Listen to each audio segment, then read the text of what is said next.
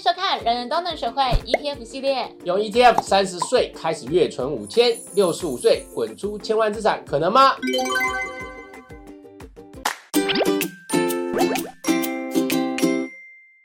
等等，在正式之前，我要先工商时间，就是呢，我们 Smart 支付月刊最新的力作，就是人人都能学会靠 ETF 聪明存千万。你有发现我最近黑眼圈很深吗？为什么？就是我写这本书写了很多篇。你的黑眼圈是因为真的是因为这样吗？啊不要说谎哦。你是不是要出钱那种打医美？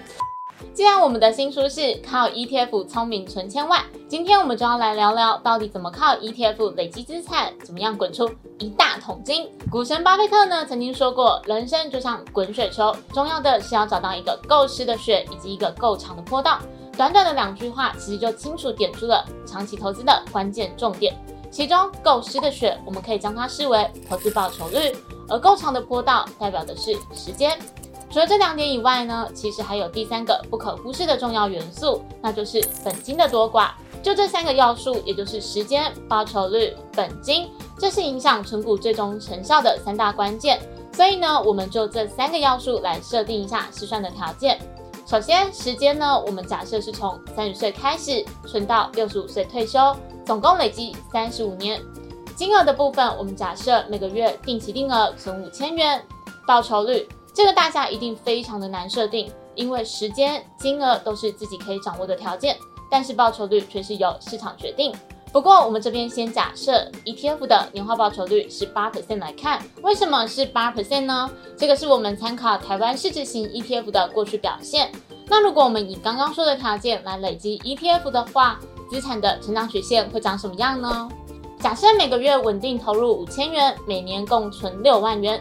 在初期呢，资产累积的速度并不会太快，要一直到四十一岁才会看到累积出第一桶金。不过，在本金加上利息越滚越大的状况下，四十六岁会有第二桶金，五十岁会有第三桶金，到了五十六岁就会看到超过五百万元，五十八岁看到六百万元。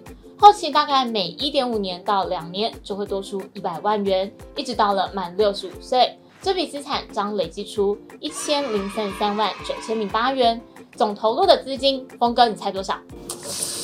这数字可能大约三百万上下。你乱讲，你一定会算，你故意回答错哎、吧？你以为这个要算？这是要用 Excel 算？哎、跟复利有关的是谁心算给我看，我就跪下来拜他为师。大家一定会跌破眼镜，因为其实你每年投入六万元，定期定额每个月五千嘛，嗯这是没有变的。嗯你总投入三十五年，所以实际上你总投入的本金只有两百一十万，哦，六乘三十五，比我想的还要少，但我也没有差差距太远啊。怎么样？猜错就猜错。好啦，今天有点太闹了，大家可能会抗议哈。大家一定会想说，八趴有这么容易吗？啊，其实呢，以台湾股市呢，甚至是全球大多数的股市来讲，你只要选对标的呢，接近到整个股市市值型的报酬的时候呢，就是跟指数的报酬差不多的时候，那你想要做到年化报酬率八趴啊，不会是一件太大的难事。其实呢，台股的市值型 ETF 呢，大部分呢都可以达到这个目标。那我们来看一下台湾目前挂牌的市值型 ETF，目前有八档啊。如果我们依照成立时间来看，包括元大台湾五十零零五零、富邦摩台零零五七、元大 MSCI 台湾零零六二零三、永丰台湾加权零零六二零四、富邦台五十零零六二零八、啊富邦公司治理零零六九二。元大台湾 ESG 永续零零八五零以及中信台湾智慧五十零零九一二。不过呢，报酬率是要看长期的表现啊。其中像元大台湾 ESG 永续零零八五零跟中信台湾智慧五十零零九一二挂牌期间都还没有满三年，所以我们比较不参考这这两档比较短期的，因为它的啊时间性可能太短了。我们可以看看另外六档 ETF 的长期表现如何。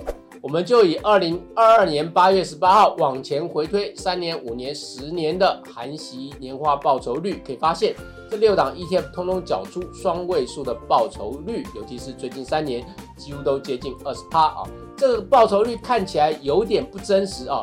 这个确实是这样啊。这最近三年因为这个牛市呢太凶猛了，确实涨幅是比较高于长期的平均啊。但是在一个比较短的期间内啊，譬如说两到三年呢，它确实可能发生啊。那这中间呢有一个大原因就是呢，二零二零年的疫情爆发以来，这个全球央行大印钞票，造成所有资产价格向上的快速成长啊，所以这些市值型 ETF 在这两三年间呢也跟着大幅成长。不过，哦，峰哥要提醒大家一下，就是呢，像这种市值型的股票在大涨之后呢，也会有一个比较大的回档了。那通常它会用两种形式来出现的，一个就是它是在一个急涨之后有一个急跌来拉回来做平拉回平均线，另外一个就是它是一个急涨之后，接下来不一定有急速的拉回，它就是用一个比较慢性的降低呃涨幅的小幅修正的方式呢，慢慢的去。回不到平均值哦，未来是哪一种形态出现？说真的，我们并不会知道，因为它跟整个全球经济的总体的趋势有关。不过，就像刚刚峰哥说的，因为二零二零年疫情爆发以来，全球狂印钞票，所以呢，我们就先不看二零二零年之后的状况，我们以二零一九年十二月三十一日往回推三年、五年、十年的绩效。我们来看看，在过去那段时间，这些 ETF 的报酬表现如何。但由于富邦公司治理零零六九二，它是在二零一七年五月才挂牌，所以呢，它也没有最短的三年绩效，我们就先不看喽。我们来看其他五档 ETF 的表现。我们可以发现，以二零一九年往回推，就是看二零一七年到二零一九年的绩效，一样都是双位数的报酬率，介于十二点五一 percent 至十四点五四 percent 之间。五年的绩效则是二零一五年到二零一九年。报酬率最低是零零六二零四，报酬表现为八点六六 percent，最高的是零零六二零八，有十点八四 percent 的绩效。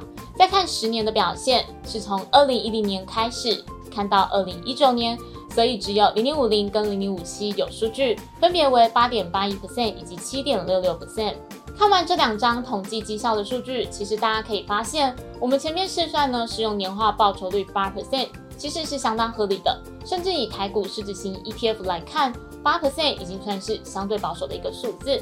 其实悠悠自己当初在做这个题目的时候，我也觉得这真的有可能吗？但是透过真实的绩效统计，认真觉得，嗯，用 ETF 累积千万元其实是可以做到的哦。但是你要先存得下来。对，因此呢，这边还是要提醒大家，在存 ETF 的过程中要留意几件事情。那峰哥就来跟大家讲一下要注意的事情啊。首先呢，前期累积的速度会比较慢哦，因为本利和还不够大，所以呢，你的单位要到比较中后期之后，累积的部位比较大了，复利的效果才会慢慢的明显啊。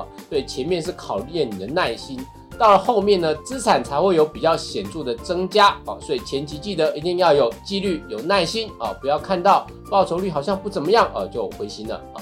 再来，大家有听过哦，德国的哦股神科斯托兰尼有说过主人遛狗的理论吗？哦，大意当然是说主人走路的时候呢，小狗会在前面跑来跑去哦，就跑前跑后的，有可能离主人太远，但又会跑回主人身边，又可能跑到另一个方向啊。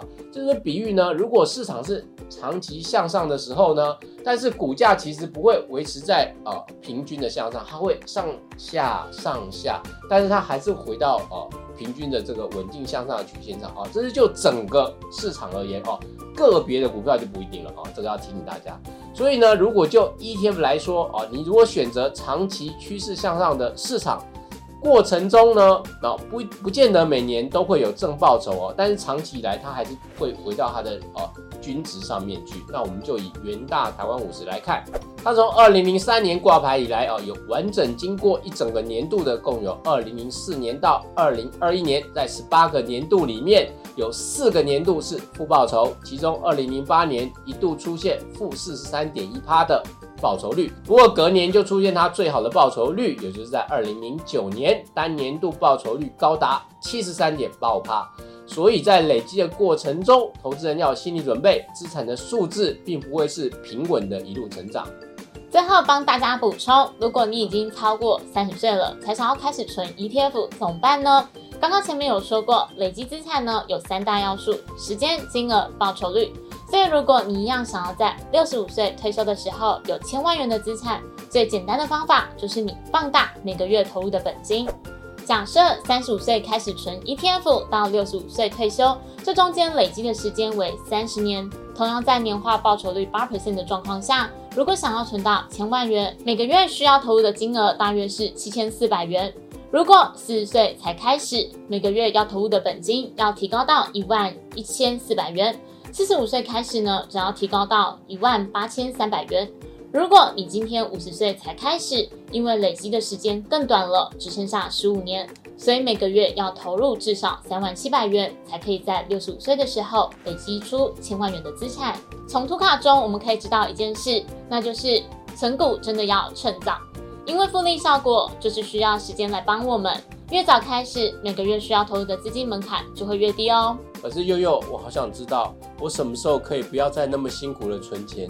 我好想花钱哦！你开心就好啊，你可以拿出来给我花。才不要嘞！好啦，以上就是今天的内容。喜欢我们节目的话，记得帮我们按赞、订阅、加分享哦。Smart 人人都能学会 ETF，我们下次见，拜拜拜。